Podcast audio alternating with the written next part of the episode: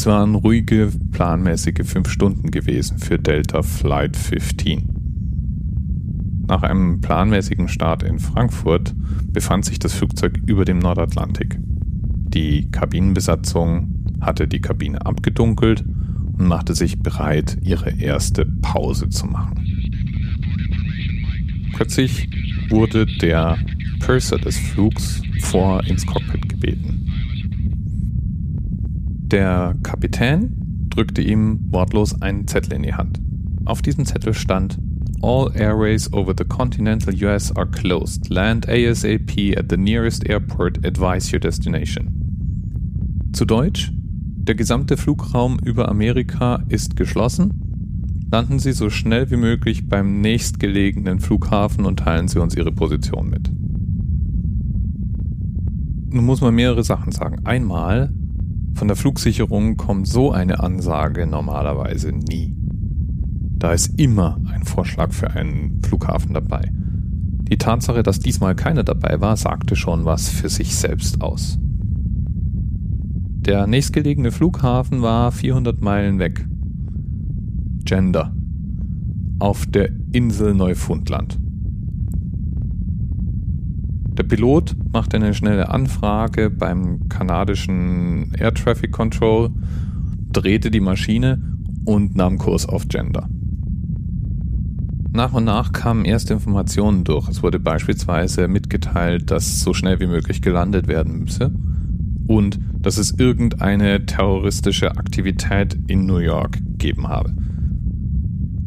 Die Crew wurde komplett gebrieft. Schließlich muss ja so ein Flugzeug auch für die Landung vorbereitet werden. Aber natürlich hat man den Passagieren jetzt zunächst mal nicht gleich reinen Wein eingeschenkt. Erstens mal wusste man an Bord sowieso nicht so richtig, was passiert ist. Und zweitens galt es natürlich auch eine Panik zu vermeiden. Ergo wurde den Passagieren gesagt, es gab ein Instrumentenproblem und deswegen wäre man gezwungen, einen anderen Flughafen anzusteuern und würde dann in Gender dafür landen und das Problem beheben lassen. Tja, man muss wissen, Gender ist eine Stadt mit ungefähr 10.000 Einwohnern.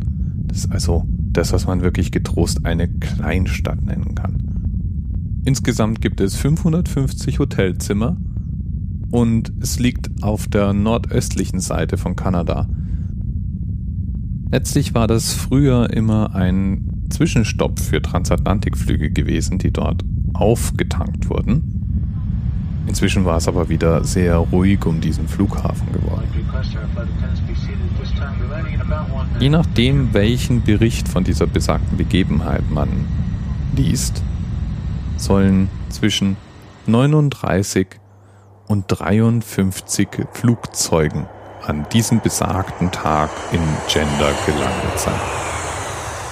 So eben auch Delta Flight 15. Stellen wir uns mal für einen kurzen Augenblick die Situation vor. Transatlantikflüge, dicht gefüllt, 300 Personen an Bord. Irgendwas um die 40 bis 50 von diesen Maschinen landen plötzlich auf einem Kleinstadtflughafen. Was auch völlig klar ist, beim Blick aus dem Fenster muss allen Passagieren sofort bewusst gewesen sein, dass das eine völlig außergewöhnliche Situation ist. Es war natürlich der 11. September, die terroristischen Anschläge aus World Trade Center und der bis dahin einmalige Fall, in dem ein kompletter Kontinent den Flugverkehr eingestellt hat. Man wusste auch nicht genau, was die grundsätzliche Situation ist. Deswegen wurde auch allen Flugzeugen verboten, die Passagiere aussteigen zu lassen. Diese Maschinen in Gender haben also die erste Nacht mit all ihren Passagieren dort am Boden verbracht.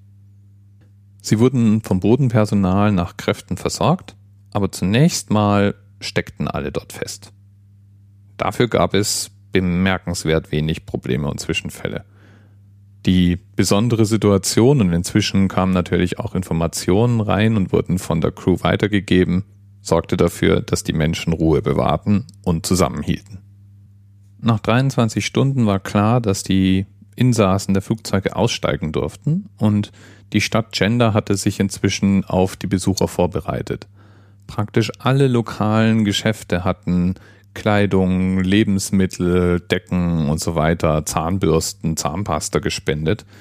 Und die Anwohner organisierten Touren in die Umgebung, nahmen zum Teil die Passagiere persönlich auf und kümmerten sich mehrere Tage, bis eben wieder eine Freigabe für den Abflug existierte, um diese fast 7000 Leute, die dort gestrandet waren. Die gestrandeten Passagiere von nicht nur Delta Flight 15 waren natürlich unglaublich dankbar für die ihnen gezeigte Gastfreundschaft. Und spontan kam es so zur Gründung eines Scholarship Funds, also eines Funds zur Finanzierung von Studiengebühren, würde man in Deutschland sagen. Das amerikanische Schulsystem ist ja relativ teuer und dieser Fund hat sich zum Ziel gesetzt, Danke zu sagen, indem Studenten aus Gender aktiv dabei geholfen wird, ihre Studiengebühren zu bezahlen. 1,5 Millionen Dollar sind inzwischen in diesen Fund geflossen. Damals kamen noch vor dem Start spontan mehrere 10.000 Dollar zusammen. Das nenne ich mal Willkommenskultur. Und eine wirklich schöne Geschichte, die in diesem gesamten Wahnsinn rund um den 11. September wirklich mal positiv raussticht. Bis bald.